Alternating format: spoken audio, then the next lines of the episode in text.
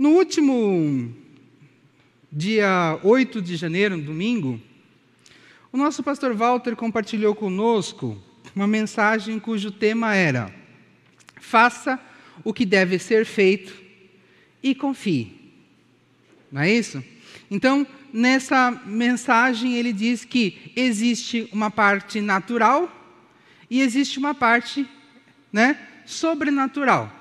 Então, a parte natural é aquilo que Deus nos pede para fazer, e se Deus nos pede para fazer, é porque nós temos condições físicas, emocionais, espirituais e até mesmo materiais para fazer. Mas o que vai além né, é, disso é responsabilidade de Deus. E nós não devemos ficar esperando Deus fazer a parte dele. Nós precisamos fazer a nossa parte e confiar que Deus faça a parte dele. Nessa mensagem, ele compartilhou conosco um texto que está em Gênesis capítulo 17, versículo 1 e 2. Nesse texto, nós temos ali Deus conversando com Abraão e fazendo uma aliança com Abraão. Nessa aliança, ele dizia a Abraão que Abraão teria muitas descendências. Vale lembrar que não foi a primeira conversa que Deus teve com Abraão a esse respeito. Antes desse versículo, dos versículos 1 e 2 do capítulo 17 de Gênesis, Deus já tinha conversado com Abraão a esse respeito outras vezes. Inclusive, no ato desta conversa, Abraão já tinha tentado dar um jeitinho de realizar a, a parte de Deus lá com Agar e já tinha Ismael. E nessa mesma conversa, Deus, ele, Abraão, tenta, entre aspas, convencer Deus de abençoar Ismael e deixar isso resolvido. E Deus diz: não, a minha promessa permanece. A descendência que eu vou dar para você é por meio de Sara que até essa conversa era Sarai, passou a ser Sara nessa conversa. E Abraão era Abrão até essa conversa e passou a ser Abraão a partir desta conversa do capítulo 17, versículos 1 e 2. O fato é o seguinte: Abraão, ele, até aquele presente momento, ele tinha, ele, ele fez o que Deus esperava que ele tivesse feito, mas ele não tinha deixado Deus fazer a parte dele. E tinha dado um jeitinho de arrumar um filho, né, seguindo a sugestão da sua esposa, com Agar. Mas eu só, só, só estou fazendo essa ilustração é, para você entender que, às vezes, nossa ansiedade ou o nosso julgamento inadequado da circunstância nos leva a tomar decisões que atrapalham o plano de Deus. E nós sabemos as consequências de Ismael para o povo de Deus até hoje. Mas eu quero focar no seguinte: quando Walter estava explicando essa passagem para nós, no dia 8 de janeiro, ele abre um parênteses lá e diz a seguinte frase: Muitos focam nas bênçãos, mas não se importam em querer saber por que Deus abençoa. E o Walter, ele trouxe para nós essa frase, só que ele não focou nessa frase, porque o foco da mensagem do dia 8, então, era fazer a vontade de Deus. Mas, essa frase ficou na minha mente.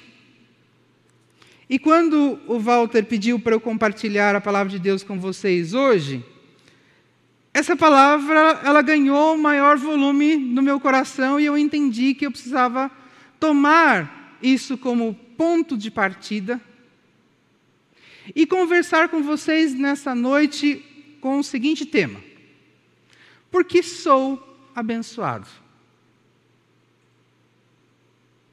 Existe um motivo para Deus abençoar alguém. Existe um motivo para Deus me abençoar. Existe um motivo para Deus abençoá-los. Nós precisamos entender este motivo. Para que não tenhamos expectativas erradas e para que não fiquemos frustrados com Deus eventualmente se aquela expectativa que nós temos não é atendida. E a base da minha conversa com vocês vai ser os versículos 17 e 18 de Gênesis 22. No texto diz o seguinte: Farei com que os seus descendentes sejam tão numerosos como as estrelas do céu, ou os grãos de areia da praia do mar. Percebem? Deus está tendo a mesma conversa com Abraão. Então, durante a vida de Abraão, Deus teve muitas conversas semelhantes. Falando a Abraão, você vai ter uma descendência numerosa. Abraão, você vai ter uma descendência numerosa. E aqui ele descreve: olha, a sua descendência vai ser tão numerosa como as estrelas do céu ou como os grãos de areia da praia do mar. E eles vencerão os inimigos. Por meio dos seus descendentes, eu abençoarei todas as nações do mundo, pois você fez o que eu mandei. E aqui é o ponto-chave. Então ele diz: a sua descendência vai ser numerosa, a sua descendência vai ser forte. Mas existe um motivo. Por meio dela, eu abençoarei todas as nações do mundo. Então existia um propósito muito grande em Deus, por muitas ocasiões, ter essa conversa com Abraão sobre descendência. Muitas pessoas podem pensar, bom, Deus conversava com Abraão sobre descendência porque na cultura da onde Abraão veio, uma pessoa que não tinha filhos era considerada uma pessoa que não era abençoada por Deus. Mas não é exatamente esse o motivo pelo qual Deus tinha a conversa sobre descendência com Abraão. Deus tinha a conversa, tinha conversa sobre descendência com Abraão por causa do propósito da sua descendência. E o propósito da sua descendência é abençoar o mundo.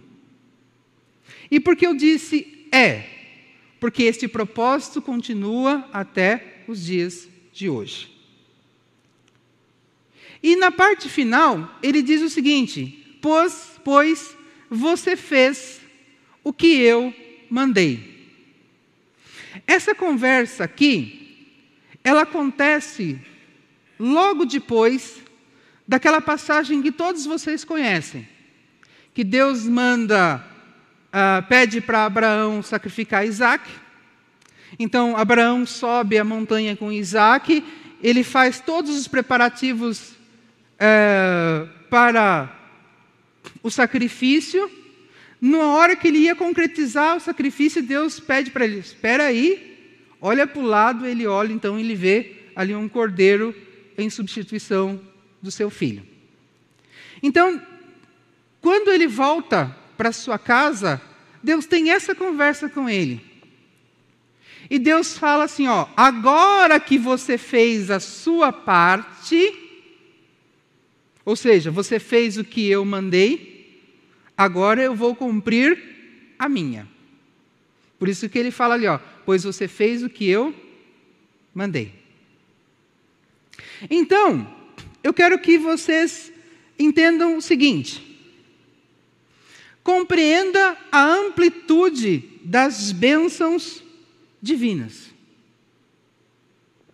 Quando nós olhamos para o texto que acabamos de ler, nós vemos que a, o tamanho da bênção que Deus ofereceu a Abraão era gigantesco. Uma descendência enorme, uma descendência forte e uma descendência capaz de abençoar o mundo. Por entendermos que Abraão é o pai da fé, nós sabemos que essa descendência numérica não refere-se apenas aos filhos dos seus filhos, uma descendência biológica, mas também a uma descendência espiritual. Uma descendência biológica seria o povo de Israel. E a descendência espiritual são todas as pessoas que possuem a mesma fé que Abraão possuía. E nessa descendência espiritual, nós fazemos parte. Então, nós fazemos parte da promessa que Deus deu a Abraão. E nós também entendemos que Deus, por meio da descendência de Abraão, abençoará todas as nações. Não é isso que o texto que nós lemos diz? E aí nós precisamos entender que ali vai muito além de territórios geográficos. Envolve povos, envolve culturas, envolve crença. Então, por meio da descendência de Abraão, todos os territórios, todos os povos, todas as culturas serão abençoadas por Deus.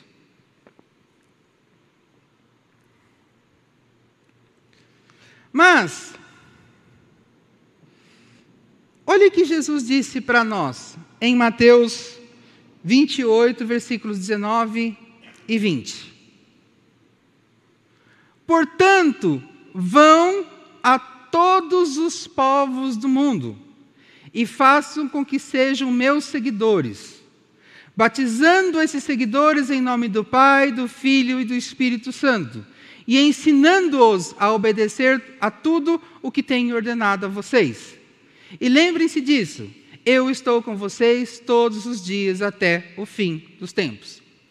Esse é um texto que todos nós conhecemos, é um texto que está presente em todas as classes da nossa igreja, porque é a grande comissão do qual nós baseamos a estrutura da nossa igreja dos cinco propósitos. Mas eu não vou é, focar propriamente dito nisso. Eu vou focar na, na questão da bênção, Jesus disse ali, ó, vão a todos os povos. Lembram do que Deus disse para Abraão? A sua descendência será numerosa e abençoará todas as nações.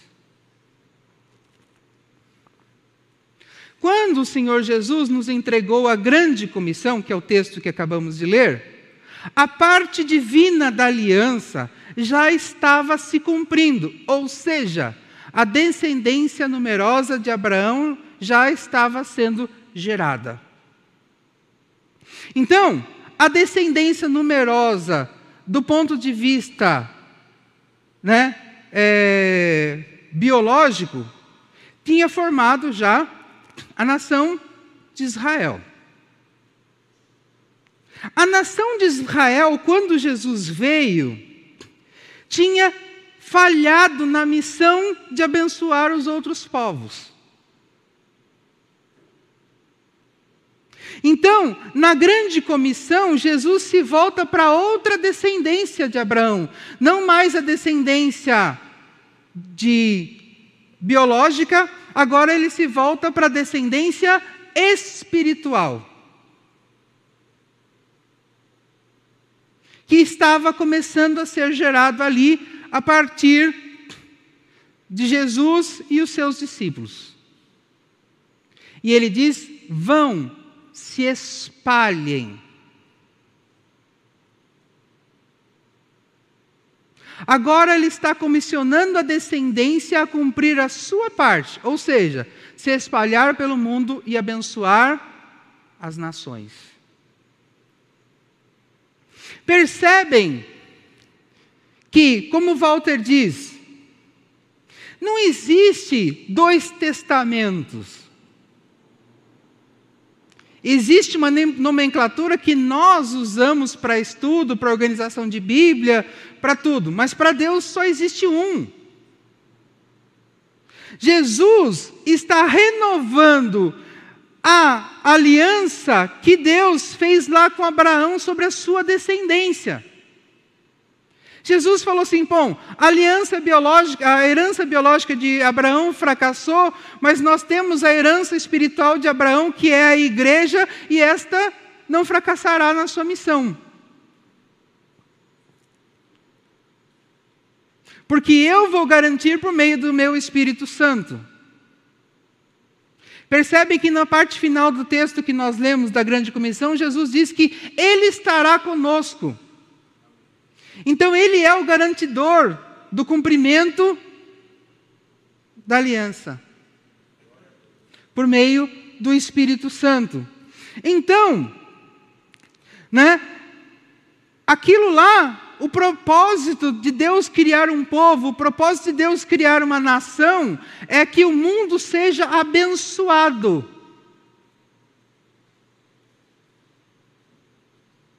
Então, a igreja não pode cometer o erro que os judeus cometeram na época de Jesus, de se considerar superior ao resto do mundo, se isolar, considerar que o resto do mundo iria para o inferno e não fazer nada para isso.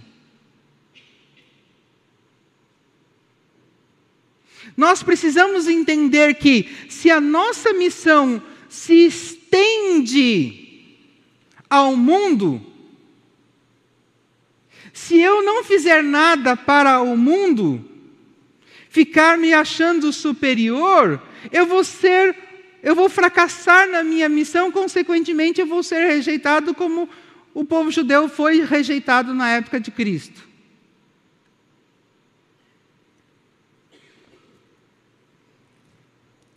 Mas, nas palavras do Senhor Jesus, da grande comissão que nós lemos, nós entendemos uma coisa muito importante. Só é possível abençoar as nações tornando Deus conhecido, ajudando as pessoas a se tornarem membros da família de Deus e ensiná-las a viverem de acordo com a vontade divina. Quando lá atrás Deus disse que a descendência de Abraão iria abençoar o mundo, Deus estava dizendo o seguinte para Abraão: a sua descendência me tornará conhecido no mundo. A sua descendência vai fazer todos os povos se tornarem parte da minha família. E a sua descendência vai ensinar essas pessoas a viver de um jeito, de uma maneira que eu aprovo, que é a maneira que você vive. Era isso que Deus esperava do povo judeu. E é isso que Deus espera da igreja. Deus tem promessas de bênçãos para a igreja? Tem. Mas o objetivo das promessas que Deus tem para a igreja tem a finalidade de que a igreja abençoe todos os povos. Ou seja, que a igreja cumpra a missão que recebeu de tornar Deus conhecido, de ajudar as pessoas a fazer parte da família de Deus e ensinar a maneira correta das pessoas viverem, de uma maneira que Deus aprova. Então, Abraão, ele, quando ele teve essas conversas com Deus, ele entendeu que existia uma finalidade, portanto, dele ser abençoado. Existia uma finalidade, portanto, de uh, dele ter uma descendência que era cumprir um propósito específico de Deus. E no capítulo 22 de Gênesis, que é esse texto que nós lemos, ele também entendeu porque não poderia ser Ismael.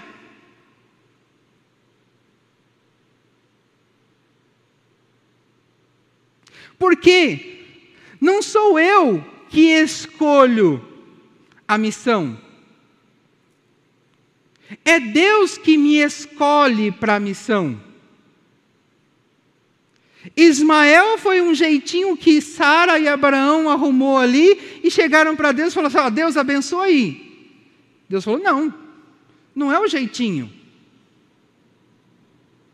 Lá na eternidade eu já defini uma pessoa que seria o pai desta nação que vai abençoar o mundo. Então, isso nós temos que entender. Deus tem propósito, tem promessas para a igreja, Deus tem promessas para a minha e para a sua vida. Mas qual é o objetivo delas? Cumprir a missão que Deus estabeleceu para nós. E aí, a missão coletiva quanto igreja e a missão individual é a mesma: tornar Deus conhecido ensinar, ajudar as pessoas a se tornarem membros da família de Deus e ensiná-los a maneira certa de viver.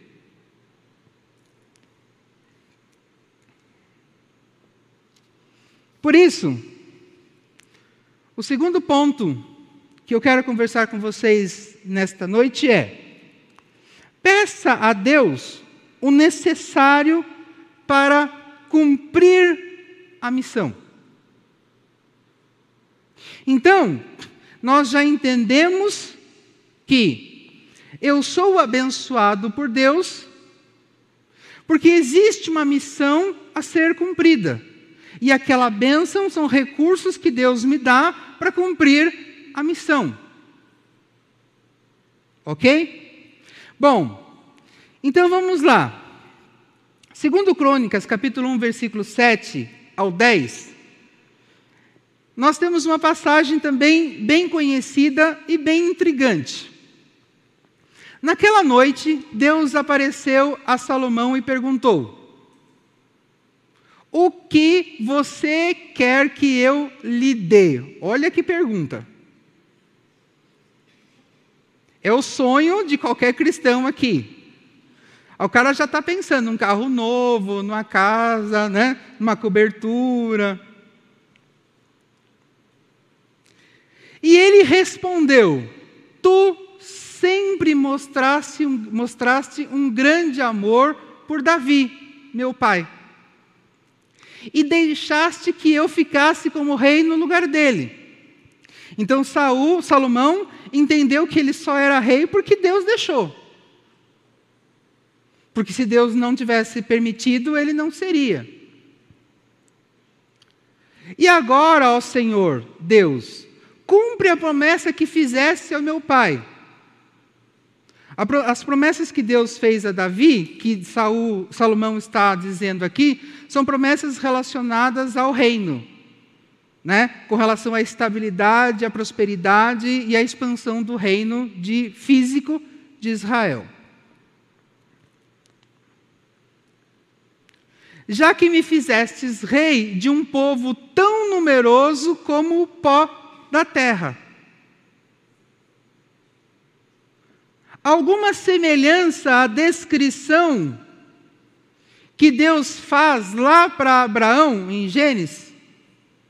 Total. Todas as vezes que Deus fala sobre a descendência de Abraão, ele fala tão numeroso como o pó da terra. Então, no momento que Salomão se torna rei, no contexto nação, no contexto povo, a promessa já havia se cumprido. Mas ainda existia a descendência espiritual, do qual nós fazemos parte, que a promessa se cumpriria então com Cristo. Uh, Dá-me sabedoria e conhecimento para que eu possa governá-lo. Então ele pede o que para Deus?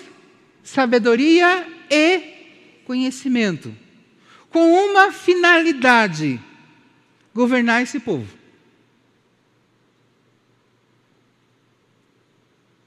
A parte final é extraordinária.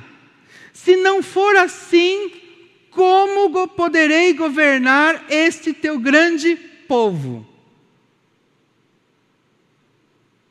Então, Salomão diz o seguinte: se não for com a sua ajuda, se não for com o seu conhecimento, se não for com a tua sabedoria, é impossível governar esse povo. Isso indica que Saul não queria governar, Saul não, Salomão não queria governar o povo para ele. Salomão entendeu que ele precisava governar o povo para Deus. E se era para Deus que ele iria governar, ele precisava da sabedoria e do conhecimento divino. Então, nessa passagem, Deus pergunta para Salomão qual era o desejo de Salomão. Você pode pensar, Salomão alguém especial para Deus perguntar o que desejas. Mas, em todas as nossas orações, Deus nos dá a oportunidade para pedirmos o que desejamos receber dele.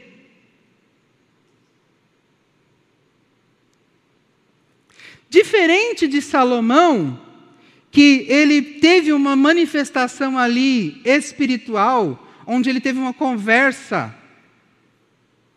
física com Deus, nós, por causa de Cristo e da presença do Espírito Santo em nós, nós podemos ter aquela conversa que Salomão teve com Deus a qualquer hora que desejamos, que desejarmos. E a pergunta que Deus fez a Salomão, em todas as ocasiões que formos conversar com Deus, Deus dá a oportunidade para respondermos: O que você quer que eu lhe faça? Porém, se ele vai atender ou não o nosso pedido, vai depender do que pedimos e o porquê pedimos. Salomão poderia ter pedido qualquer coisa, não poderia? Mas ele pediu sabedoria e conhecimento. Porque ele tinha um objetivo.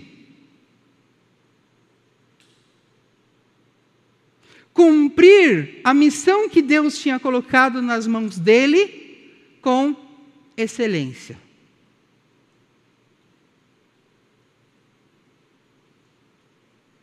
Esse é um ponto crucial para nós. Apesar de Deus dar liberdade para nós pedirmos o que quisermos. Agora, se Ele vai atender ou não, vai depender do porquê pedimos. Se pedimos porque este é o recurso que nos falta para cumprir a missão que recebemos dele com excelência, ele tem prazer em atender. Se o que pedimos é fruto de egoísmo, de vaidade, aí não.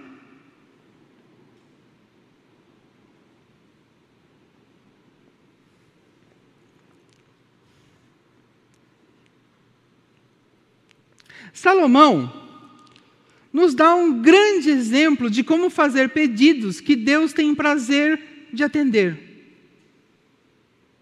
Nessa passagem que nós lemos, nós podemos observar cinco coisas de fundamental importância para nós quando formos nos dirigir a Deus em oração. na atitude, na postura, no exemplo de Salomão. A primeira delas é: reconheça o que Deus já fez por você.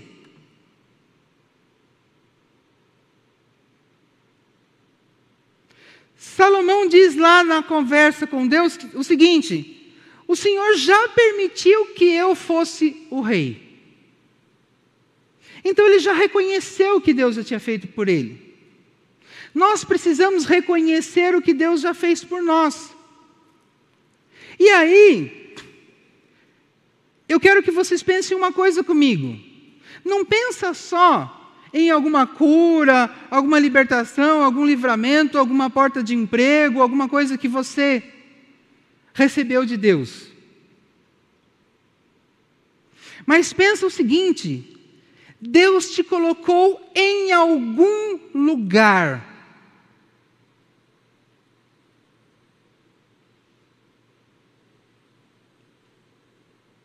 E neste lugar que Deus te colocou, a missão está ali. Nós nunca seremos reis como Salomão foi, reis ou rainhas como Salomão. Mas podemos estar diante de um grupo pequeno, estamos liderando pessoas. Podemos liderar um ministério ou uma área, estamos conduzindo pessoas. Ah, não sou líder de nada. Ah, mas Deus me colocou num determinado ministério ou num determinado grupo pequeno. Ainda que eu não seja líder, aquelas pessoas estão dentro do meu campo de influência. Deus me colocou num determinado emprego, numa determinada empresa. Eu não sou nada ali, mas as pessoas que trabalham comigo fazem parte do meu campo de influência. Isso que eu preciso pensar, isso que Sal, Salomão pensou, eu estou exercendo influência. Deus já me colocou numa condição de influência. Todas as coisas que aconteceram na minha vida até aqui, e olha que a família, que a vida de Salomão não foi muito fácil, porque a família dele era complicada. Né? Então, Deus colocou ele ali naquele lugar, tudo que Deus fez para ele foi para que ele estivesse naquele lugar. Reconheça a fidelidade de Deus às suas promessas. Na conversa de Salomão com Deus, Salomão sabia que Deus estava sendo fiel ao que ele tinha prometido antes. Ele falou da nação numerosa que era fiel a fidelidade de Deus à promessa de Deus para Abraão. Ele falou da condição dele como rei, que era a promessa que Deus tinha feito para o seu pai Davi.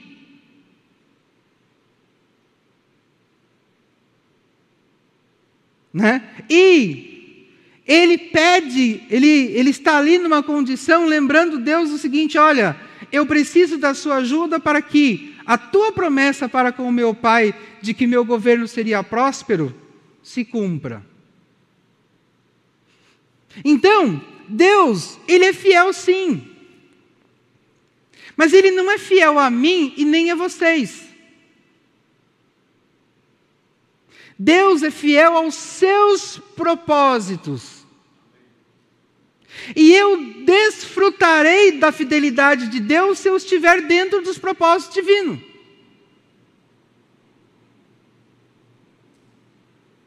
É esse o encaixe que Salomão encontrou. Deus, Salomão entendeu, Deus está, está fiel àquilo que ele vem prometendo ao seu povo desde Abraão. Então eu preciso me enquadrar ali. Lá na grande comissão, que é o texto que nós lemos que Jesus diz um pouco antes dele subir ao céu, ele está renovando essa aliança, ele está renovando essa promessa. Ele está renovando esses propósitos e nós precisamos nos encaixar a ele. Reconheça o chamado divino para a sua vida, ou o que ele deseja, o que ele espera de você.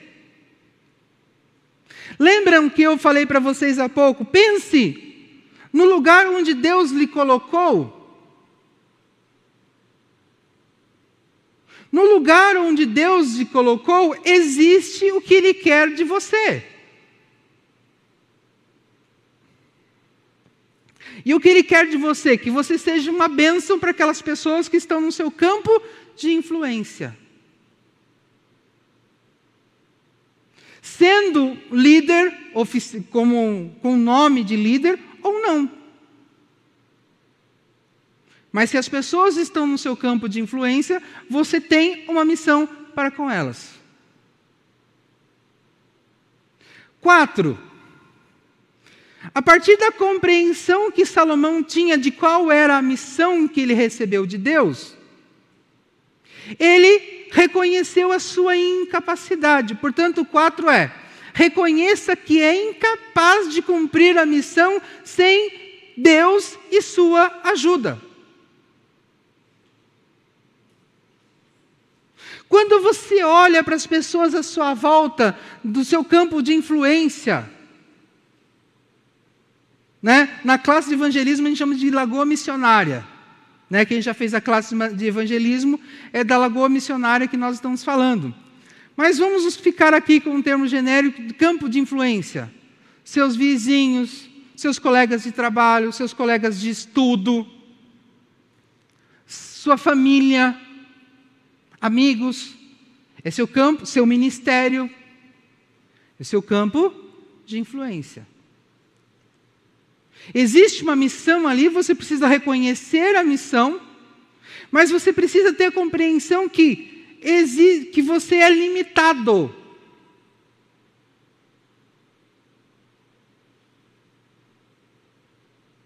Então, existe como o Walter pregou lá na mensagem de faça o que deve ser feito e confie, existe a parte que você humanamente é capaz de fazer. Mas existe uma parte que você depende de Deus. E por fim,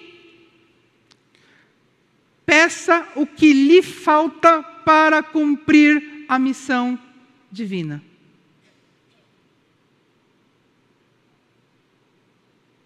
Então, quando você se vê diante daquele seu campo de influência, quando você vê, se vê diante da missão que Deus colocou nas suas mãos, você precisa compreender, você vai compreender, portanto, o que você precisa fazer. E aí você vai chegar à conclusão seguinte: o que eu consigo fazer e o que eu dependo de Deus.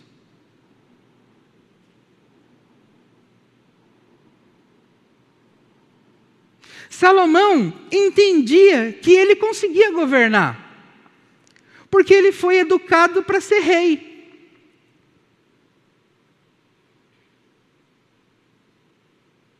Mas ele não queria governar baseado na educação, no treinamento que ele recebeu.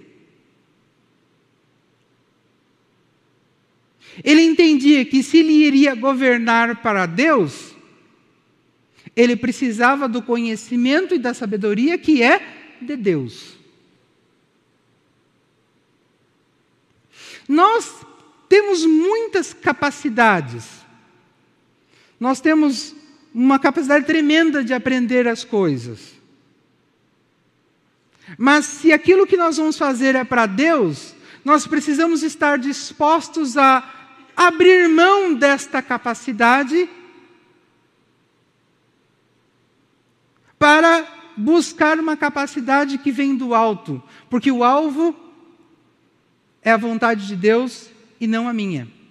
Porque se fosse a minha vontade, eu usaria a minha capacidade e estaria resolvido.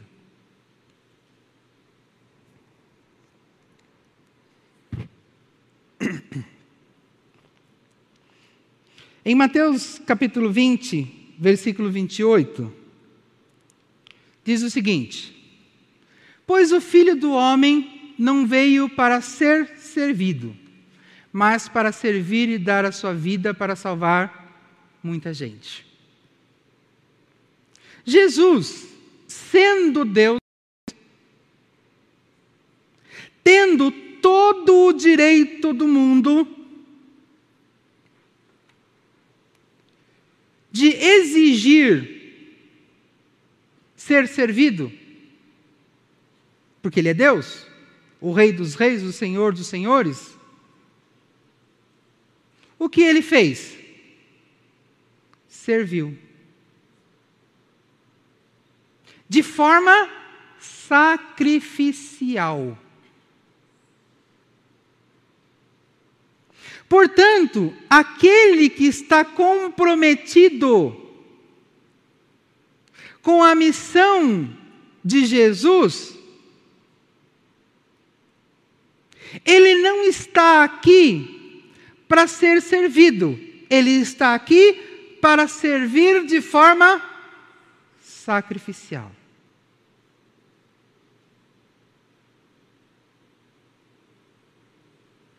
E isso é um fator importante. Se aquele que está comprometido com a missão de Jesus está aqui para servir de forma sacrificial, é fácil nós identificarmos quem está a serviço de Cristo e quem não está.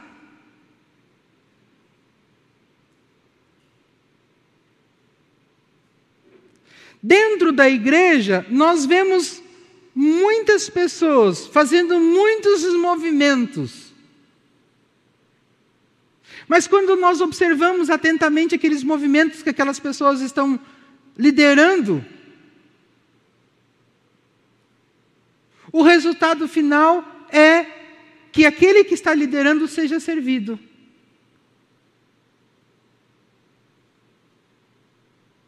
As pessoas, elas não arrebanham outras para Deus.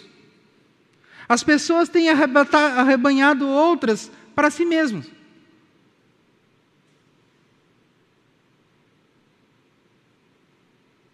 As pessoas têm se portado com aqueles que lideram como se fossem chefes.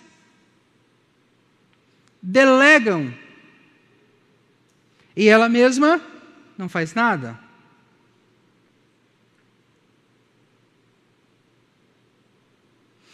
Jesus disse: Eu vim aqui para servir. Numa outra passagem no livro de João, Jesus tira sua capa, se ajoelha, pega um balde de água e lava os pés dos seus discípulos. Ele está dando o exemplo, ele está sendo o modelo.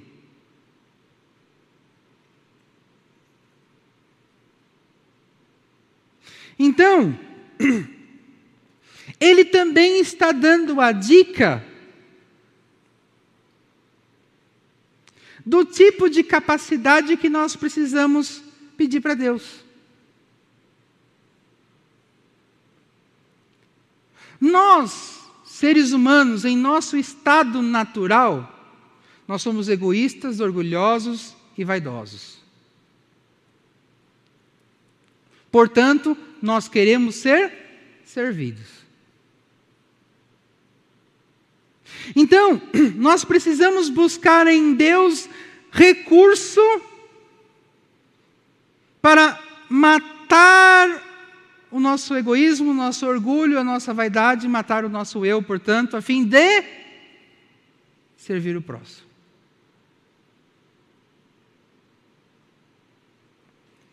Quando nós lemos os quatro evangelhos, nós percebemos que somente uma ocasião Jesus pediu algo para Deus em benefício próprio. E nessa ocasião,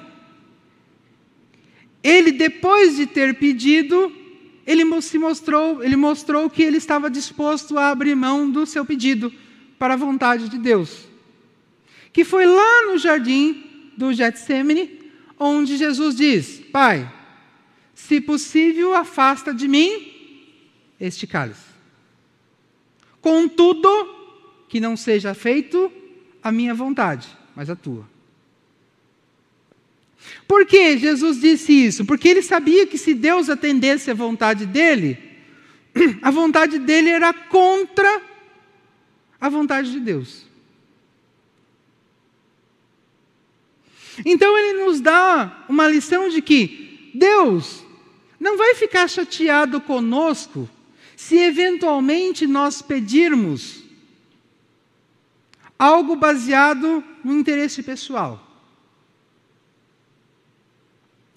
O que vai realmente deixar Deus triste, chateado, desapontado é se eu não estiver disposto a abrir mão dele pela vontade de Deus. Esse é o ponto. Então, eu não posso perder o foco de qual é o motivo pelo qual Deus me abençoa. Porque se eu tiver um entendimento do motivo pelo qual Deus me abençoa, eu sempre estarei disposto a abrir mão da minha vontade para o cumprimento da vontade de Deus. Terceiro ponto. Entenda que você se beneficiará por cumprir a missão. Na sequência daquela conversa entre Salomão e Deus, nós temos os versículos 11 e 12 que diz o seguinte: Deus disse a Salomão: Visto que você pediu sabedoria e conhecimento para governar meu povo, de quem eu fiz rei, em vez de pedir riquezas, bens ou honras ou a morte dos seus inimigos ou vida longa, então, Deus disse a Salomão: qualquer pessoa no seu lugar teria pedido, né? É, riquezas, teria pedido bens, teriam pedido honras, teriam pedido a morte de seus inimigos e teria pedido a vida longa. Mas você não pediu. Eu lhe darei, portanto, sabedoria e conhecimento. Só que ele continua. Eu lhe darei também mais riquezas, bens e honras do que qualquer outro rei teve antes de você ou terá depois de você.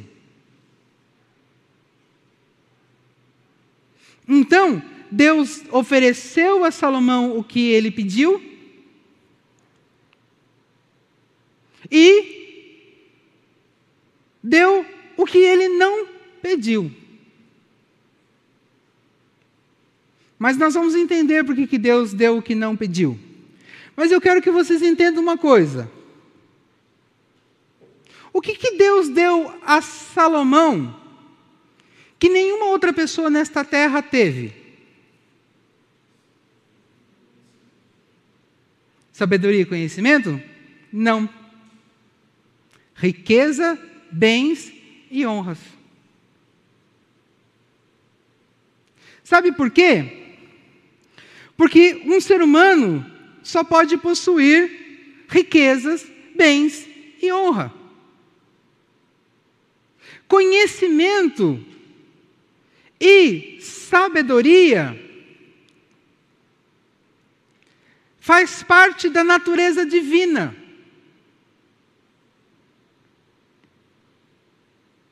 Então, uma pessoa não pode possuir a, a natureza divina. Uma pessoa desfruta da natureza divina se estiver em comunhão com ela. Então, Salomão teve o conhecimento e a sabedoria divina, desfrutou do conhecimento e da sabedoria divina porque tinha comunhão com Deus. Mas o que ele possuiu mesmo que nenhum outro ser humano nessa terra possuiu foi riquezas, bens e honra.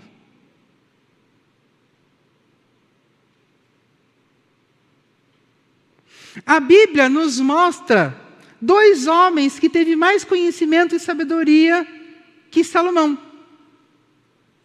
Jesus e Adão. A Bíblia nos mostra também outros homens que tiveram conhecimento e sabedoria muito semelhante a de Salomão. José do Egito, Daniel.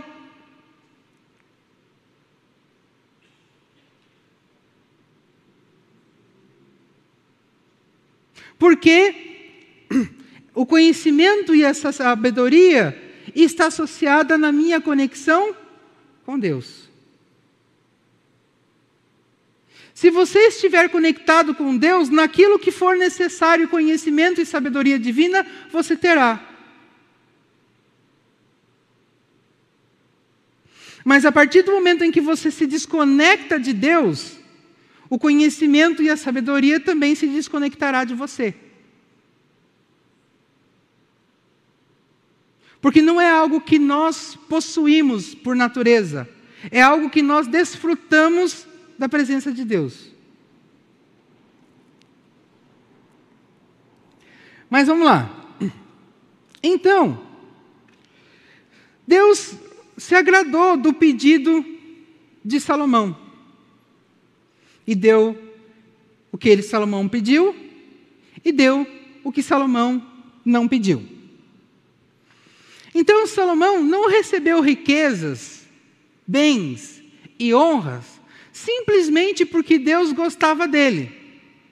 Não foi esse o motivo pelo qual Salomão recebeu riquezas, bens e honra. Também ele não recebeu porque Deus se agradava de Davi, o seu pai. E ele também não recebeu essas três coisas porque Deus gostou do seu pedido. Mas precisamos ter em mente a missão original. Qual que era a missão original? Aquela que Deus conversou com Abraão lá atrás, ó. Por meio da sua descendência eu abençoarei todas as nações.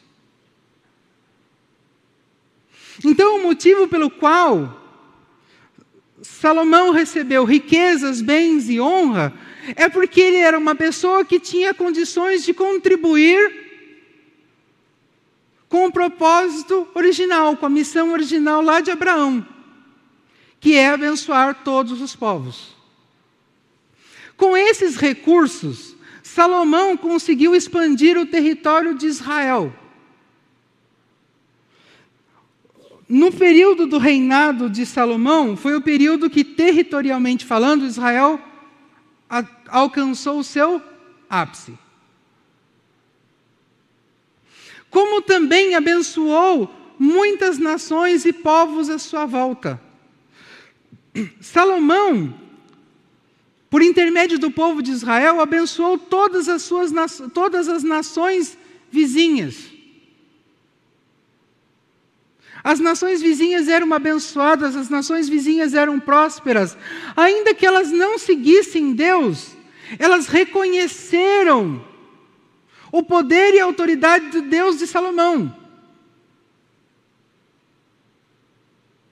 A Bíblia conta que uma rainha vinda do meio do continente africano, ou seja, ela atravessa metade do continente africano, para chegar ali no Oriente Médio para conversar com Salomão. E a experiência que ela teve com Salomão, ela leva para o seu país e até hoje o país dela é o país fora Israel que tem o maior número de judeus do mundo. Então, a gente percebe que os recursos, a riqueza, os bens e as honras que Salomão recebeu da parte de Deus, ele usou com a finalidade de tornar Deus conhecido entre as nações, ensinar as pessoas a se tornarem parte da família de Deus e ensinar um estilo de vida que Deus se agrada. Então, se Deus nos der algo além daquilo que nós esperávamos, entenda que aquilo que veio além daquilo que nós esperávamos, não é para que eu me beneficie. Não é porque ele gosta de mim.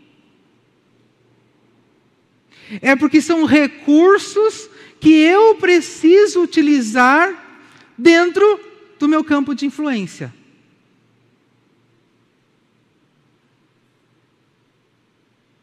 Ainda que eu desfrute dele. Lógico que Salomão desfrutou das riquezas. É óbvio que Salomão desfrutou das honras.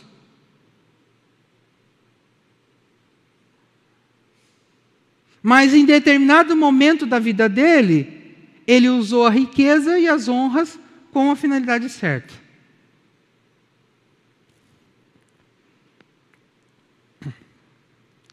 Salomão desfrutou de tudo enquanto seu foco era cumprir a vontade de Deus. Mas quando ele tirou o olhar dela, ou seja, o olhar da vontade de Deus, tudo o que ele tinha e era foi gradativamente escapando de suas mãos. E sua descendência levou o reino ao quase desaparecimento. Ele só, ele, Salomão, só não perdeu o trono porque Deus tinha prometido para Davi que Salomão não perderia.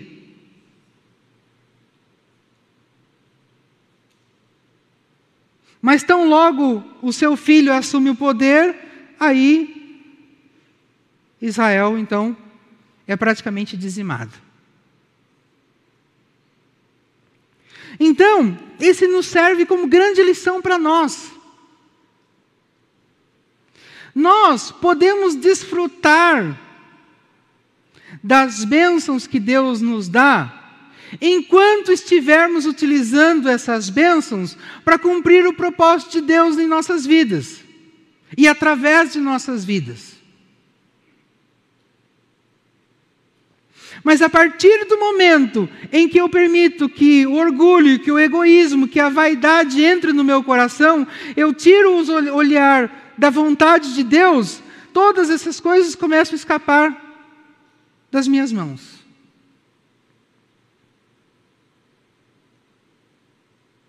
Por quê? Como eu disse para vocês há pouco, Deus é fiel aos seus propósitos não a nós. Ele está abençoando o cumprimento dos seus propósitos e não a nossa vontade. Então, enquanto nós estivermos dentro dos propósitos de Deus, dentro do cumprimento, eh, cumprindo a missão que Deus nos deu, nós seremos abençoados. Porque abençoamos.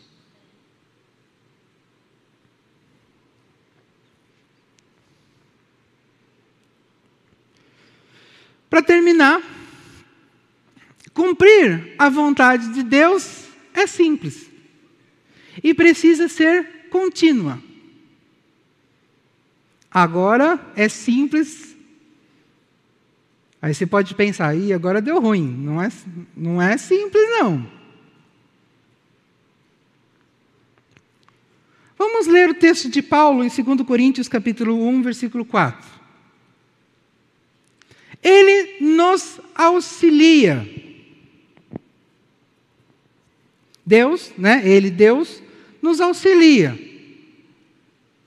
E o termo no original que foi traduzido como auxilia, não é um auxílio aleatório, avulso, mas é um auxílio contínuo, ininterrupto. Deus continuamente nos auxilia, continuamente nos ajuda em todas as nossas aflições. Aflições entendam como necessidades físicas, emocionais, materiais e espirituais. Então, Deus auxilia em todas as nossas áreas de necessidades, não em nossa área de desejo. necessidades emocionais, físicas, materiais e espirituais. Para podermos ajudar os que têm as mesmas aflições que nós. E nós damos, esse nós damos também não se refere a uma oferta avulsa, aleatória. Mas essa expressão no original se refere a uma oferta contínua. Eu constantemente dou aos outros a mesma ajuda que recebemos de Deus. Segundo Coríntios, capítulo 1, versículo 4. Então, nesse verso, o apóstolo Paulo reforça tudo aquilo que nós já falamos até aqui. Deus me ajuda, Deus me abençoa para que eu abençoe. Só que nesse verso o apóstolo Paulo trouxe um dado a mais. A ação de Deus para a nossa vida é um ato contínuo. E a ação da nossa vida para com o próximo necessita ser um ato contínuo. Então ele estabeleceu um fluxo. A generosidade de Deus para comigo alimenta minha, minha generosidade para com o próximo.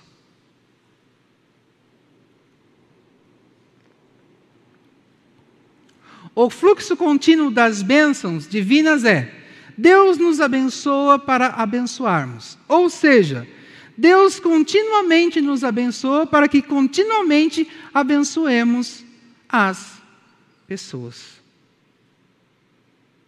Este é o motivo pelo qual eu sou abençoado.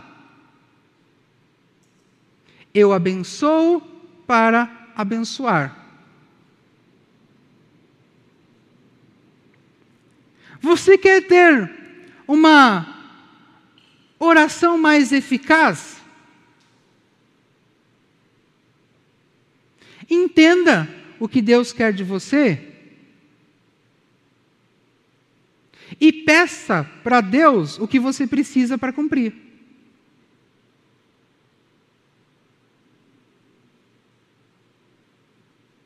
Jesus disse em determinada ocasião o seguinte: busque o reino de Deus e a sua justiça, e as demais coisas serão acrescentadas. Ou seja, busque cumprir a vontade de Deus. E o que estiver na sua esfera de necessidade, Deus lhe acrescenta. Então, o meu foco não são as minhas áreas de interesse. O foco é a vontade de Deus.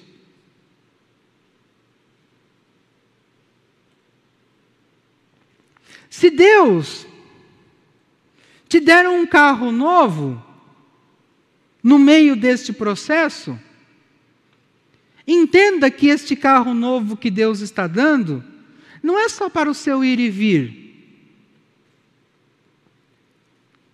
Existe um propósito por você ter este carro dentro do seu campo missionário. Se Deus te der um emprego novo e você passar a ganhar mais, ou então uma promoção e você passa a ganhar mais, não é simplesmente para você desfrutar. Mas entenda que esse ganhar mais também envolve fazer mais a obra de Deus, ainda que te dê mais conforto. Se Deus te dá uma casa nova, idem, enfim, por aí vai. Você vai desfrutar daquilo. Mas aquilo não foi dado exclusivamente para você desfrutar. Salomão desfrutou da riqueza, Salomão desfrutou dos bens, Salomão desfrutou da honra.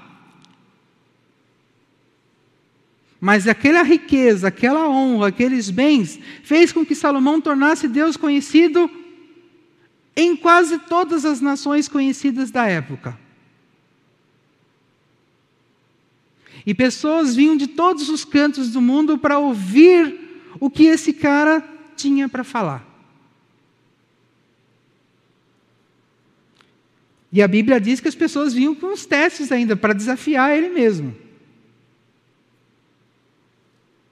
E quando nós vemos as respostas que ele dava, nós percebemos que não eram respostas humanas. Eram respostas que vinham de Deus, porque a sabedoria e o conhecimento era é divino.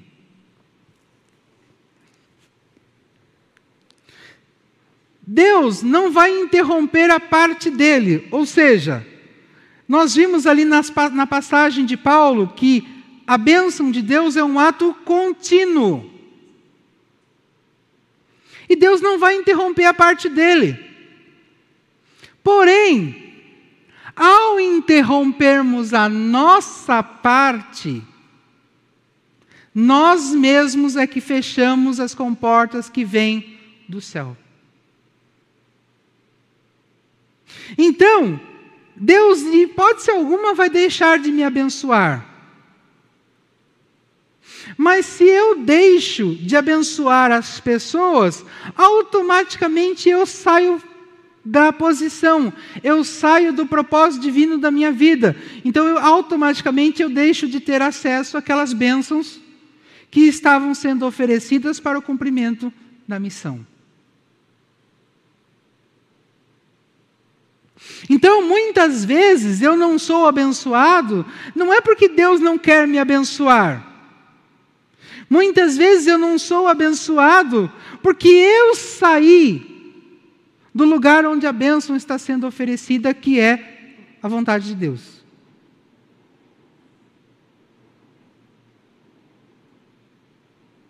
Deus não é injusto. Deus não vai oferecer aquilo que ele, que ele deveria oferecer para aquele que está cumprindo a vontade dele, para um outro que está em casa sentado no sofá sem fazer absolutamente nada para o reino de Deus. E que vai usar, eventualmente, aquele recurso egoisticamente. Você pode gostar ou não, mas Deus é meritocrata.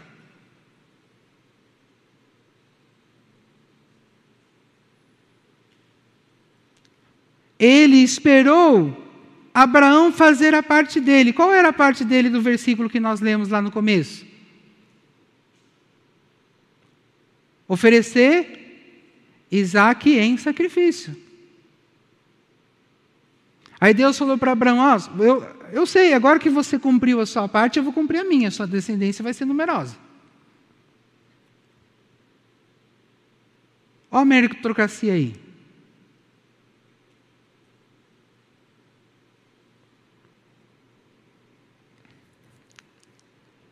Portanto, devemos nos esforçar para compreendermos a vontade de Deus para as nossas vidas, a fim de que compreendamos o que precisamos pedir de fato a Ele. Como eu já expliquei para vocês, eu não devo pedir nada aleatório. Eu preciso entender o seguinte: o que Deus quer de mim. E aquilo que eu vou buscar em oração a Deus é o recurso para que eu cumpra aquilo que Deus quer de mim. Por ser da vontade dele nos atender. Então, se eu compreendo o que Deus quer de mim, se eu peço a Deus recurso para cumprir o que Ele quer de mim, é óbvio que Ele vai atender. Por isso, assim teremos orações mais eficazes, porque Deus atende o que eu peço, e seremos mais abençoados, ou seja, nós desfrutaremos então dos recursos dessa bênção, como Salomão. desde que permaneçamos fiéis e dedicados no cumprimento da vontade de Deus. Como disse para vocês há pouco, muitas vezes eu deixo de ser abençoado, não é porque Deus não quis me abençoar, é porque eu saí do lugar onde Ele me abençoaria. Eu saí do lugar onde Ele me colocou para cumprir a missão que Ele estabeleceu para mim. Eu saí da posição. E que Deus nos abençoe.